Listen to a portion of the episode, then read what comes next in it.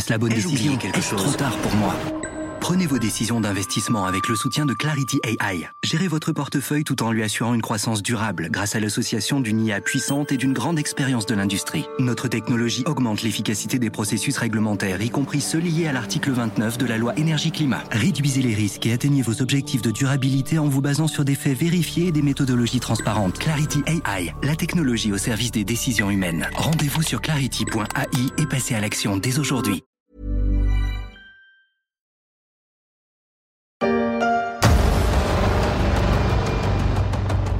Rien n'est laissé au hasard.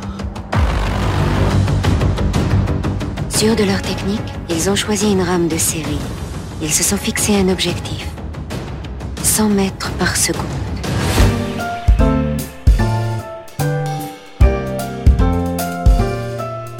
380 km/h le 26 février 1981, presque 575 km/h en 2007, le TGV porte bien son nom. Il est à grande vitesse, mais c'est aussi un réducteur d'espace. En 40 ans, il a modifié le visage de la France des transports. Je suis Pierrick Fay, vous écoutez La Story, le podcast d'actualité des échos.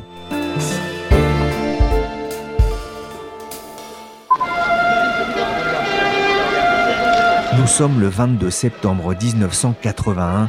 François Mitterrand inaugure la mise en service du train à grande vitesse, le premier tronçon entre Saint-Florentin dans Lyon et Satonnet en banlieue lyonnaise. C'est le début d'une grande aventure qui dure depuis 40 ans.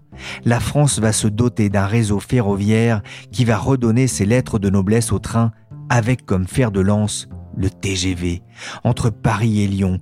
Cela aurait pu être Paris-Lille, mais au moment du choix en 1978, les incertitudes quant à la construction du tunnel sous la Manche auront précipité le beau train orange dans les bras de la capitale des Gaunes. Le début, mais pas la fin d'une grande histoire qui n'a pas été des plus simples. Bonjour Anna Rousseau. Bonjour Pierrick. Le TGV, ce train qui a changé la France, c'est le titre d'un article que vous avez écrit pour les Échos Weekend. Alors d'abord, comment est née l'idée du train à grande vitesse en France? Alors cette idée, elle est née dans les années 60, au moment où le Japon a commencé à lancer sa propre grande vitesse ferroviaire avec le Shinkansen. Le Japon a aujourd'hui encore euh, l'un des plus grands réseaux ferrés à grande vitesse du monde. Et la France était dans un moment d'enthousiasme technologique en fait. Hein. Euh, c'était le moment du lancement euh, des recherches sur le Concorde, c'était le moment des discussions pour créer Airbus.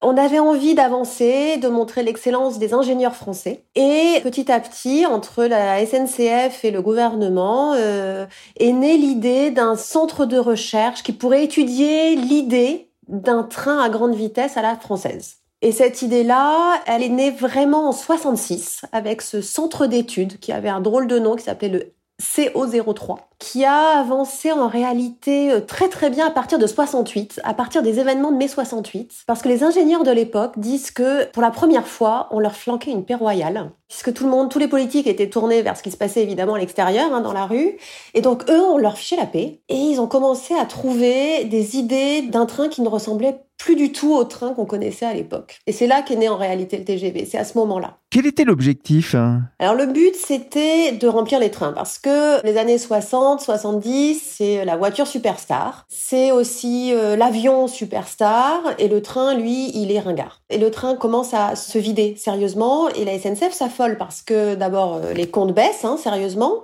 la dette commence à augmenter, et puis plus personne n'a envie de prendre le train en fait. Donc la, la SNCF cherche un moyen de rendre le train un peu plus moderne, de donner plus envie. Et avec euh, le TGV, évidemment, là c'est le coup de neuf, le coup de boost. Et là le TGV a, a réussi à mettre quand même l'aérien à genoux en un temps record, hein, en quelques semaines en ce qui concerne le Paris-Lyon. Aujourd'hui, il ne faut qu'un peu plus de trois heures pour rallier Paris à Marseille en TGV. Ça va très vite. Mais pour y arriver, Anna, il a fallu beaucoup plus de patience. Alors il a fallu quasiment 50 ans en fait. Hein. C'est-à-dire qu'entre 66 et 71, déjà, il a fallu 5 ans de recherche pour être sûr qu'on allait pouvoir mettre euh, un TGV au point. Et puis en 71, enfin, en comité interministériel, donc on est sous Pompidou, on débloque les fonds et on y va. On dit, bah ça y est, on y va, on, on va le faire ce TGV. Et puis après, il va falloir encore 10 ans pour développer à la fois l'engin, mais aussi trouver le tracé, et puis construire les rails, et puis mettre en service. Parce que la mise en service, c'était en septembre 80, euh, le 22 septembre 80, par le président Mitterrand. Donc déjà, on, a quand même un certain nombre de présidents qui se sont succédés. Et puis ensuite, c'est pas fini, parce qu'après, donc on a le Paris-Lyon, mais enfin, c'est pas très très loin, Paris et Lyon. Mais euh, il faut aussi peut-être Paris-Tours, et puis après Paris-Lille, et puis ensuite il y a le Paris-Marseille, mais là on est déjà en 2001. Et puis après il y a le Paris-Strasbourg, et puis après il y a le Paris-Bordeaux en 2017. Donc entre 1966 et 2017, ça fait déjà 50 ans qu'on construit le réseau ferré. C'est très long de construire un réseau ferré parce que ça coûte très cher, parce que les tracés sont très très compliqués à trouver, parce que ce sont des négociations politiques à n'en plus finir, et puis parce que ce sont des enjeux évidemment sociaux, environnementaux, euh, politiques qui sont majeurs. Alors d'abord, je vais vous dire, je, suis euh, tiraillé dans mon histoire personnelle par ma présence aujourd'hui. Je suis né à Amiens. Et Amiens est une ville qui, depuis plusieurs décennies, vit le traumatisme de ne pas avoir eu le TGV. Le traumatisme d'Amiens et de sa gare TGV Haute-Picardie située à 37 km du centre-ville. Vendredi, le président Macron s'est rendu gare de Lyon pour le lancement des célébrations des 40 ans du TGV et le dévoilement du TGV du futur, le TGV M. Anna, vous en parliez, ça a pris du temps aussi car le tracé du TGV des infrastructures, euh, c'était un enjeu important pour les maires, mais aussi pour le président de l'époque, François Mitterrand? Alors ça a toujours été un enjeu politique majeur en fait. Et euh, le président Mitterrand savait dès le départ que ça allait être un enjeu politique majeur, c'est-à-dire que c'est de l'aménagement du territoire. Il l'avait pas vu tout à fait au départ. C'est-à-dire que les, présidents, ils se disaient simplement, c'est euh, montrer la France moderne, la France conquérante. Et puis après, ils se sont aperçus que euh, le Paris-Lyon était un tel succès. Enfin, on se rend pas compte là aujourd'hui, mais dans les, euh, les mois qui ont suivi la mise en service du Paris-Lyon, il y a eu plus de 60% de voyageurs en plus sur cette ligne. C'est-à-dire que ça a été massif, l'adhésion de la population. Et donc, il y a eu évidemment très vite des pensées électoralistes. Les hommes politiques se sont aperçus que quand ils inauguraient une ligne à grande vitesse, on les remerciait dans les urnes. Alors évidemment, dans ces cas-là, le problème c'est que celui qui signe les budgets, qui lance la ligne à grande vitesse, lui, il se met tout le monde à dos. Parce que évidemment personne n'est d'accord sur le tracé, tout le monde est d'accord pour avoir un TGV chez lui, mais évidemment les rails c'est pas dans mon jardin. Hein. Donc euh, tout le monde est d'accord pour avoir le TGV, mais pas avoir les travaux. Tout le monde est d'accord pour avoir le TGV, mais pas pour le payer. En revanche, tout le monde est d'accord pour inaugurer le TGV. Et là, le TGV, quand on l'inaugure, on est sûr d'être réélu. Mais le président Mitterrand, lui, il ne faisait semblant de ne pas s'en mêler, de laisser la SNCF gérer tout ça, mais en réalité, il convoquait extrêmement régulièrement le président de la SNCF de l'époque, euh, qui est décédé récemment, Monsieur Fournier. Il le convoquait à l'Élysée pour savoir un peu comment ça se passait, pour avoir une idée des tracés. Il s'inquiétait aussi de savoir si euh, le bruit n'allait pas gêner les gens, si on n'allait pas détruire des paysages. Donc, il suivait ça de très très près. Et il a eu raison parce que, évidemment, en 81, ça a été euh, l'un des grands moments de son premier septennat. Ça a été l'inauguration du Paris-Lyon, parce que ça a été quand même euh, le premier président socialiste qui inaugure la première ligne à très grande vitesse ferroviaire dans une France qui technologiquement était absolument indépassable. L'accueil a été aussi parfois agité pour les équipes de construction des lignes? Alors, c'est rien de le dire, mais alors en réalité, ça a mis un petit peu de temps cette contestation. C'est-à-dire que sur le Paris-Lyon, on a très peu de contestation à l'époque. C'est-à-dire qu'on se dit, bon, bah tiens, il y, a, ce nouveau train, très bien, on va laisser faire, on va voir ce qui se passe. Alors en revanche, en Provence, là, quand on arrive en Provence pour faire le, Lyon-Marseille, hein, pour prolonger la ligne entre Lyon et Marseille, alors là, c'est quand même complètement une autre histoire. Parce que là, on est dans les années 90, donc ça fait déjà un petit moment qu'on connaît le TGV. Et puis les Provençaux, il y a un petit souci culturel, c'est-à-dire que entre Paris et Lyon, on a une culture assez commune, entre Marseille et Paris, pas du tout. Donc les Marseillais, ils n'ont pas du tout envie de voir arriver les Parisiens. Les élus marseillais, les élus provençaux en général, ils trouvent que c'est quand même tout à fait suffisant de pouvoir prendre le train de nuit pour aller jusqu'à Paris, que c'est pas la peine d'aller dépenser des sous et d'aller mettre leur carrière politique en jeu juste pour avoir un TGV. Et donc, euh, ça se passe très très mal. Et ça se passe très mal très très vite. Alors d'abord, il y a les élus. La majorité, la grande majorité des élus provençaux est contre le TGV. Donc on a quelques élus qui, eux, sont pour, et en fait sont des élus qui ont compris que s'ils arrivaient à avoir une gare, ils auraient des taxes, ils auraient de l'activité et ils seraient réélus. Donc c'est le cas d'Avignon, d'Aix et de Marseille. Donc ces trois maires-là, ils sont à fond. Ils sont à fond dès le début, mais sauf qu'ils se mettent en danger. Donc il y a des réunions publiques qui se passent très mal. Jean-Claude Godin euh, raconte qu'il se prend quand même, euh, il arrive à se prendre des œufs et des tomates dans la figure pendant les réunions publiques. Euh, le maire d'Avignon va finir par laisser tomber sa carrière politique à ce moment-là. Donc ça, ça bouge beaucoup. Et puis il y a autre chose, il y a les écologistes qui commencent à avoir une voix au chapitre. C'est-à-dire que ça c'est très nouveau. C'était pas du tout le cas en 81.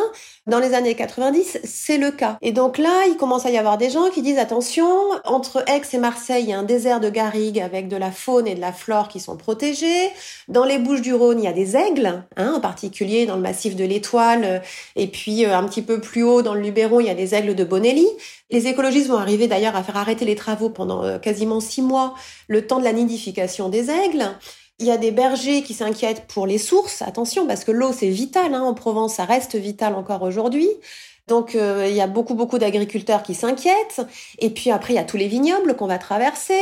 Il y a les associations environnementales qui s'inquiètent pour la Sainte-Victoire. Est-ce qu'on va vraiment passer par la Sainte-Victoire et donc détruire, oh mon Dieu, les paysages peints par Cézanne et par Matisse?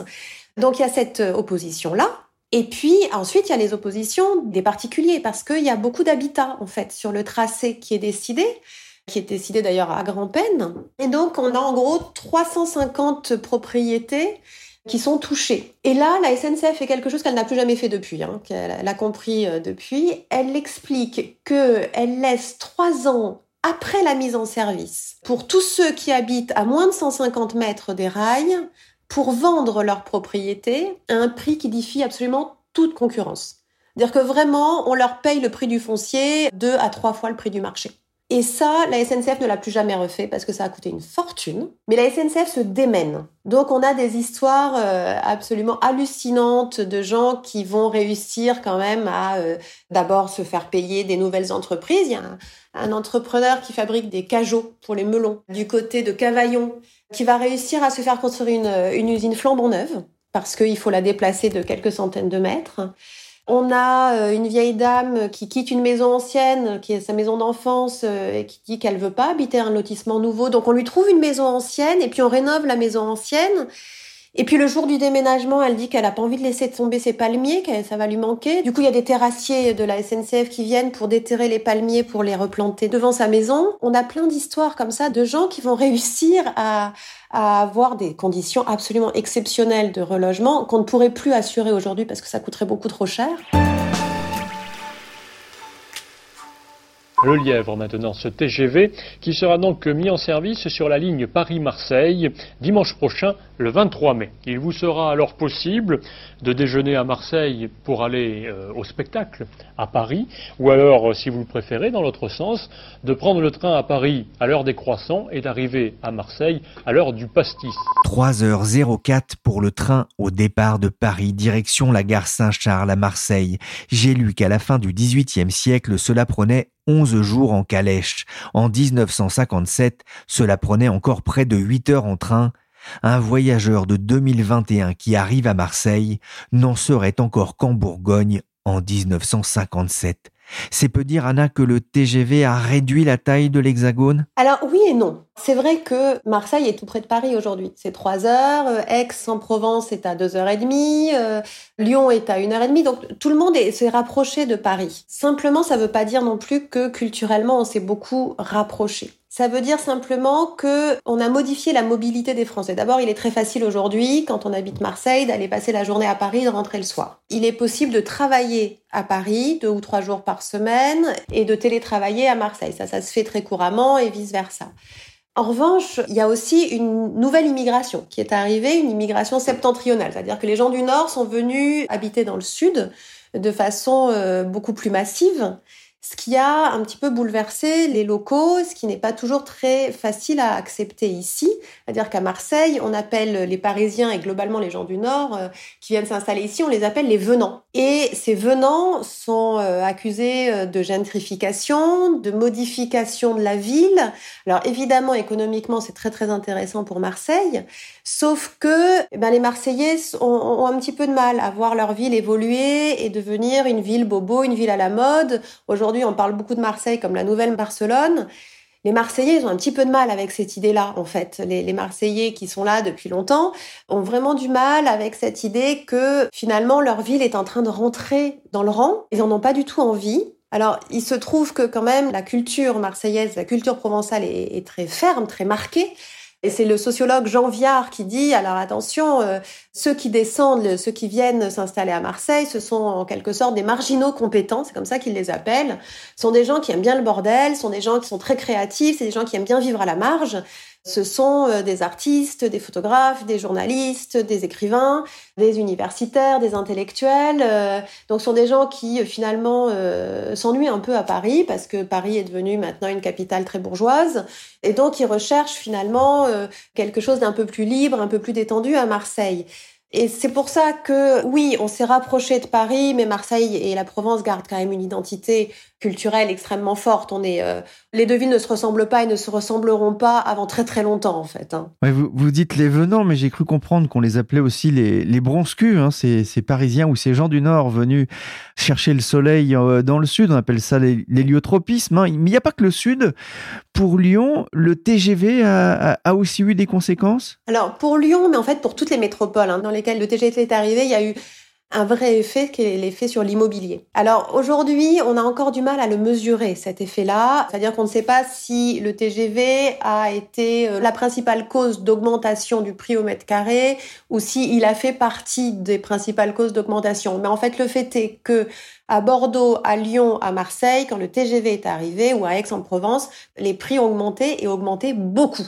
C'est-à-dire que pendant 2, 3, 4 ans, les prix, ils ont pris 20-25% euh, par an quand même hein, au mètre carré. Donc c'est beaucoup. Ensuite, quand on regarde bien les chiffres donnés par les chambres des notaires, on s'aperçoit que finalement, les choses se calment, mais on ne revient pas en arrière pour autant. C'est-à-dire que quand Bordeaux va arriver à 3 000, 4 000, 5 000, 6 000 euros du mètre carré, au bout de 4 ans, 5 ans, ben on va rester à 6 000 euros du mètre carré. C'est simplement que la hausse, l'augmentation va être moins forte, mais ça va continuer à monter un petit peu de quelques pourcents par an. Et ça, c'est très compliqué à gérer parce que ça veut dire que le centre euh, des villes et les quartiers vont beaucoup bouger. Il y a des gens qui ne pourront plus acheter en ville. Il va y avoir des gens qui doivent euh, s'éloigner dans des zones périphériques. Et donc ça peut faire bouger le marché, le déstabiliser et être un vrai facteur de désordre social. Justement, euh, alors ça a eu un impact sur les prix de l'immobilier, euh, ça a eu aussi un impact quand même sur le dynamisme, sur les économies euh, locales, peut-être parfois aussi sur le tourisme. On pense par exemple à Bordeaux ou à Rennes.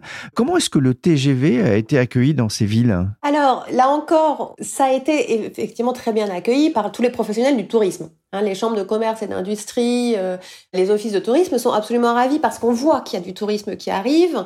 Ce qui se passe à Marseille depuis quelques années, ce qui s'est passé à Bordeaux à partir de 2017, c'est absolument sans précédent. On a redécouvert ces villes-là qui sont de très belles villes. En revanche, au niveau local, on se souvient très bien en 2017 qu'il y a eu une petite résistance à Bordeaux et ça a été un petit peu la même chose à Rennes, mais honnêtement plus petit, avec euh, Parisiens rentre chez toi, euh, tagué un peu partout. Donc il y a toujours une résistance de ces villes, des Parisiens avec beaucoup de moyens qui viennent déstabiliser le marché, qui viennent euh, apporter leurs propres envies, leurs propres besoins, et puis ben, en gros euh, bousculer un petit peu leurs habitudes de vie. Mais enfin, c'est quand même très très à la marge en réalité, parce que quand on parle d'arrivée des Parisiens, on parle de quoi? De, de, entre 5 et 10 000 installations par an. C'est tout petit en fait. Hein. Euh, ça a un effet important, mais enfin, c'est très peu de monde en réalité. La France compte un peu plus de 2800 km de lignes à grande vitesse. Ça a coûté cher au, au budget de l'État? Alors, ça a coûté extrêmement cher. Ça a coûté cher au budget de l'État. Ça a coûté très très cher à la SNCF, qui s'est quand même mise en péril. Le problème, c'est que plus on avance et plus ça coûte cher. C'est-à-dire qu'au début, le Paris-Lyon, en gros, ça coûtait à peu près 5 millions du kilomètre. C'était à peu près ça pour les coûts de construction. Pour le Lyon-Marseille, on était autour de 20 millions du kilomètre. Donc 20 ans plus tard, on était à 20 millions du kilomètre. Aujourd'hui, c'est plutôt de l'ordre de 25 à 30 millions du kilomètre. Donc ça devient extrêmement cher pour l'État, ça devient quasiment inabordable. Et puis la SNCF indique quand même aujourd'hui qu'elle a payé 100 milliards. C'était 100 milliards, donc 15 milliards pour les rames pour les trains à grande vitesse, pour euh, la construction, pour euh, l'exploitation. C'est énorme. Alors évidemment, le TGV, ça représente l'essentiel des bénéfices de la SNCF, mais enfin, elle s'est mise en péril financier parce qu'elle s'est tellement lancée dans le TGV qu'elle a un petit peu oublié le reste des trains, les trains du quotidien qui, eux, transportent le plus de passagers, les plus forts volumes de passagers. Et donc ces TER, RER, intercités de la SNCF ont été un peu oubliés. Et il a fallu les rénover en, catastrophe ces dernières années. Et donc là encore, ça a été beaucoup d'argent déboursé qui n'avait pas été finalement anticipé. Donc ça coûte trop cher. Et là, depuis euh, quelques années, la Cour des comptes commence à, froncer les sourcils. Et euh, en 2014, elle a publié une étude qui était très très sévère pour dire c'est fini. Là, c'est plus soutenable. Le TGV, ce n'est plus rentable. Donc il faut arrêter là. On n'a plus de raison de le faire pour que ce soit encore euh, un gain à la fois financier et social. Mais ça, c'était avant la crise du Covid et l'annonce d'un plan de relance de 100 milliards qui inclut notamment un budget pour la réalisation de nouvelles lignes à grande vitesse. Merci Anna Rousseau que vous pouvez retrouver dans les pages des Échos Weekend. La story, le podcast d'actualité des Échos, s'est terminé pour aujourd'hui. Dans quelques jours, nous reviendrons sur le principal défi qui attend le TGV et la SNCF dans son ensemble, la concurrence. Cette émission a été réalisée par Willy Gann, chargé de production et d'édition Michel Varnet. La story est disponible sur toutes les plateformes de téléchargement et de streaming de podcasts comme Apple Podcast, Castbox, Google Podcast ou encore Amazon Music.